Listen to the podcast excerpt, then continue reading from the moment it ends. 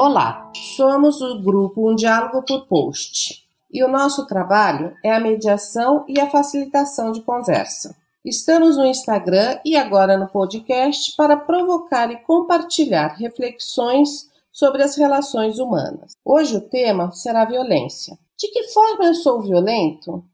Que efeitos essa violência tem em mim e nos outros? Eu sou Antonieta Porto. Eu sou Lisete Prata. Eu sou a Rita Louvro. E eu sou Cíntia Branzic.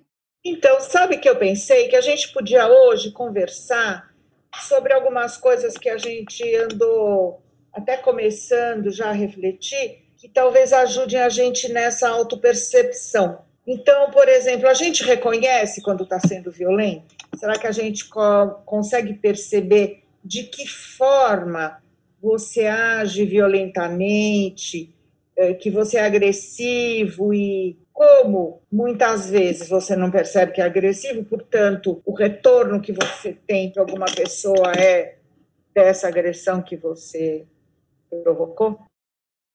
É, então, eu acho que de cara é assim, quando a gente ouve uma frase dessa, de que forma você é violento? Na hora a gente pensa nos outros, realmente, né? E é difícil a gente reconhecer quando a gente está sendo violento. Eu lembro que uma vez eu sou a menor de três irmãs, mas bem mais moça que as outras. E uma vez minha irmã mais velha virou para mim e falou assim: A gente tem medo de falar com você porque você é muito brava.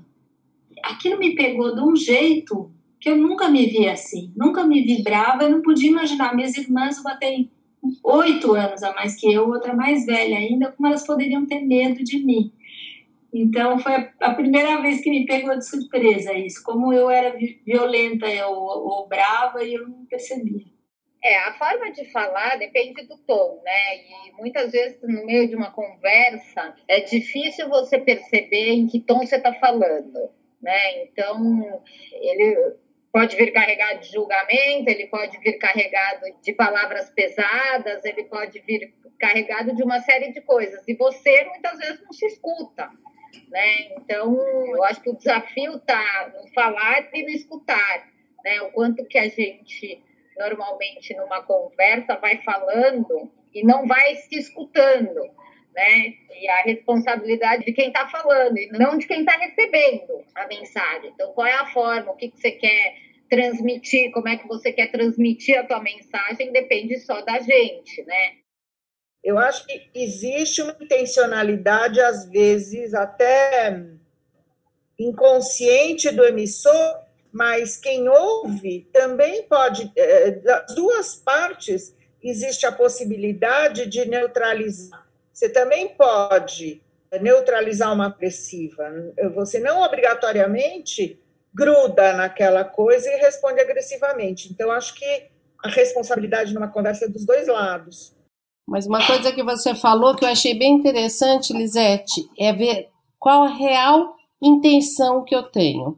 Às vezes eu posso estar falando até de um tom doce, de uma forma mansa, mas a minha intenção é cutucar ou criticar ou acender o pavio para explodir a bomba.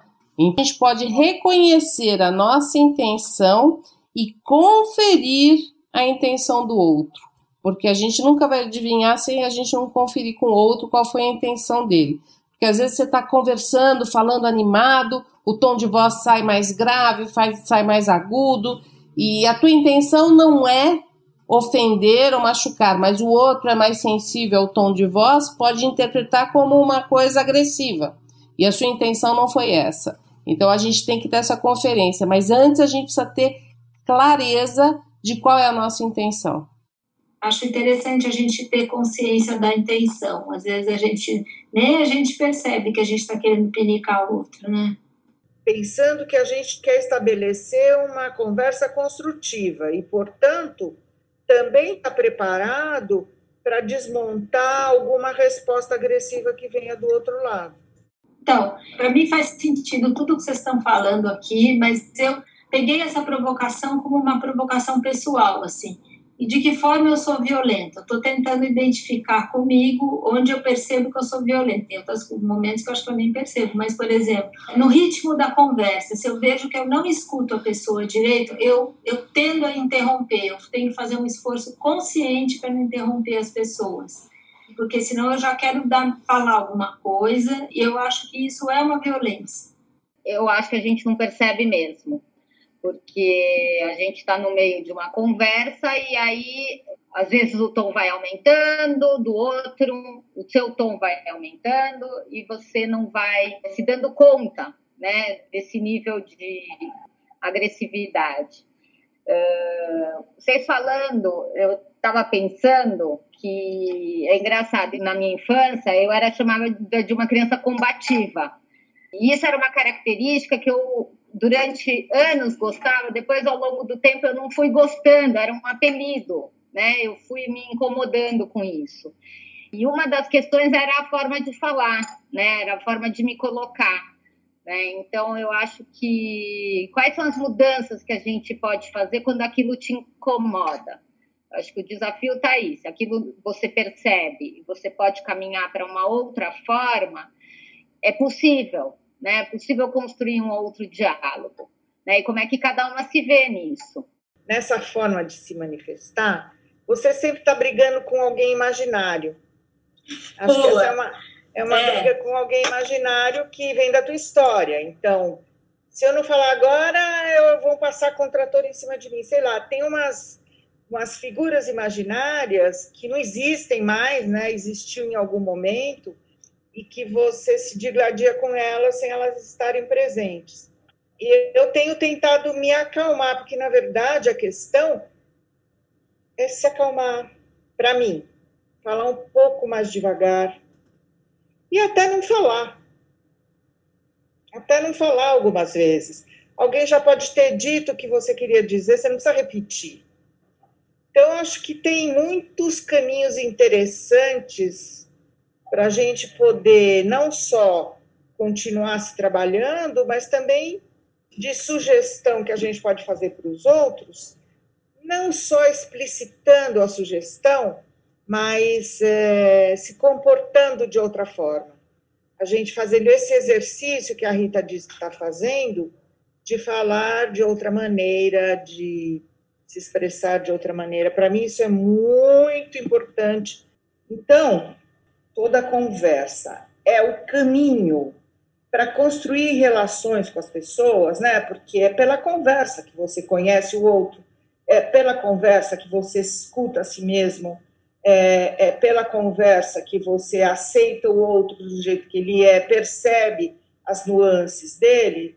Temos que ter muita atenção para o que a gente diz, estar tá atenta ao que a, gente buscar estar atenta ao que a gente é, propõe e, e, buscar, especialmente em conversas que são conversas de caráter é, mais profissional. Você está atenta à tua intenção, você não se pega no contrapé por uma intenção negativa que você não tinha percebido ou por um envolvimento que de repente você tem em alguma projeção que você acabe fazendo.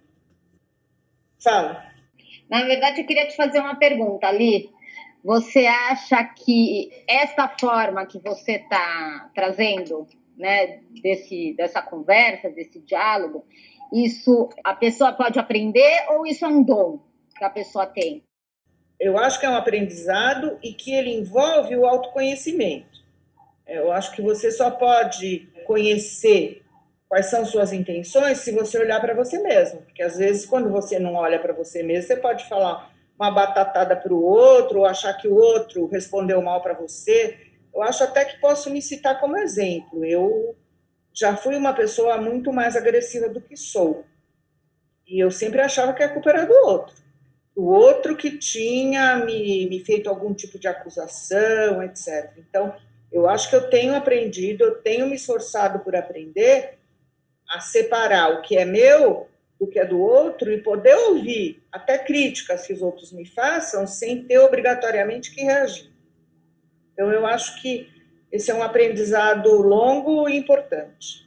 Mas é um exercício mesmo. Quando você falou de autoconhecimento, esse caminho é não termina nunca, né?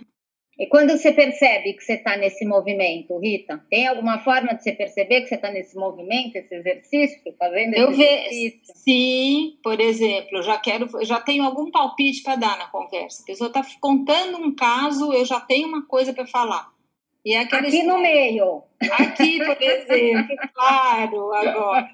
Todo mundo fala e eu tenho que. Não, cada um que fala, eu tenho algum comentário a fazer, que não precisa ter obrigatoriamente, né? Penso também que, assim, uma das coisas é a gente realmente está escutando o outro. Porque às vezes a gente está escutando a gente mesmo. O outro fala e te remete a alguma coisa sua, e daí você para de ouvir o outro para ouvir essa voz interna, né? Então, como a gente realmente está por inteiro numa conversa, escutando o que o outro está falando, com a curiosidade de entender de onde ele está falando isso, e não simplesmente eu deduzindo do que eu acho que ele está falando e conversando comigo mesmo, deixando de escutar o que o outro fala, né? Que momento que a gente se coloca nesse lugar, né, de estar inteiro na conversa. A gente se coloca por inteiro, eu chego numa conversa inteiro para ouvir o que o outro tem para dizer. É, você se está dentro dessa conversa de uma forma sem julgamento sem uh, ter a tua opinião formada, né? estar aberto para um diálogo de maneira, uh, às vezes, simples, de maneira mais leve. Né? Quer dizer, é bacana isso que você está trazendo, é bem, bem importante. Eu acho que às vezes a gente, nessa compulsão de falar, como a Rita disse, que eu também me sinto às vezes bastante motivada por essa compulsão que eu acho que não é boa, né? A gente repete coisas que já foram ditas. E eu acho que o Dalai Lama fala uma coisa muito interessante sobre isso.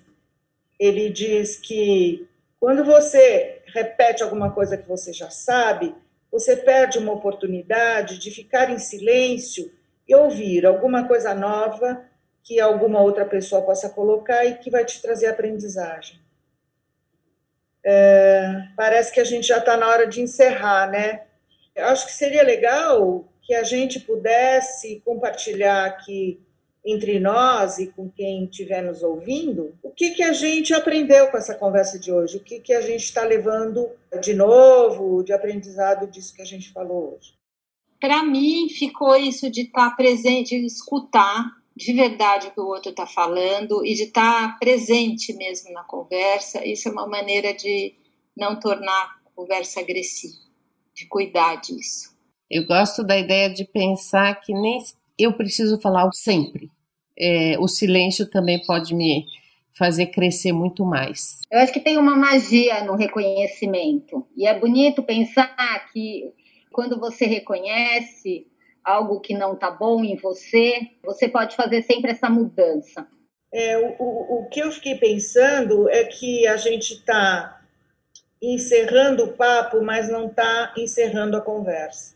Isso que a gente falou aqui, essas coisas que a gente refletiu, poderiam ser mais longas, mais profundas, espichadas. Então, a gente sempre consegue interromper uma conversa que poderia continuar, mas por hoje a gente vai ficar por aqui e a gente gostaria muito que as pessoas trouxessem comentários, observações e até sugestões de novos temas. Então, como disse a Lisete, a gente está terminando por aqui, mas a conversa não termina, né? Cada um de nós leva com a gente o que, cada, o que refletiu, o que, o que ouviu hoje. Tchau. Tchau, gente.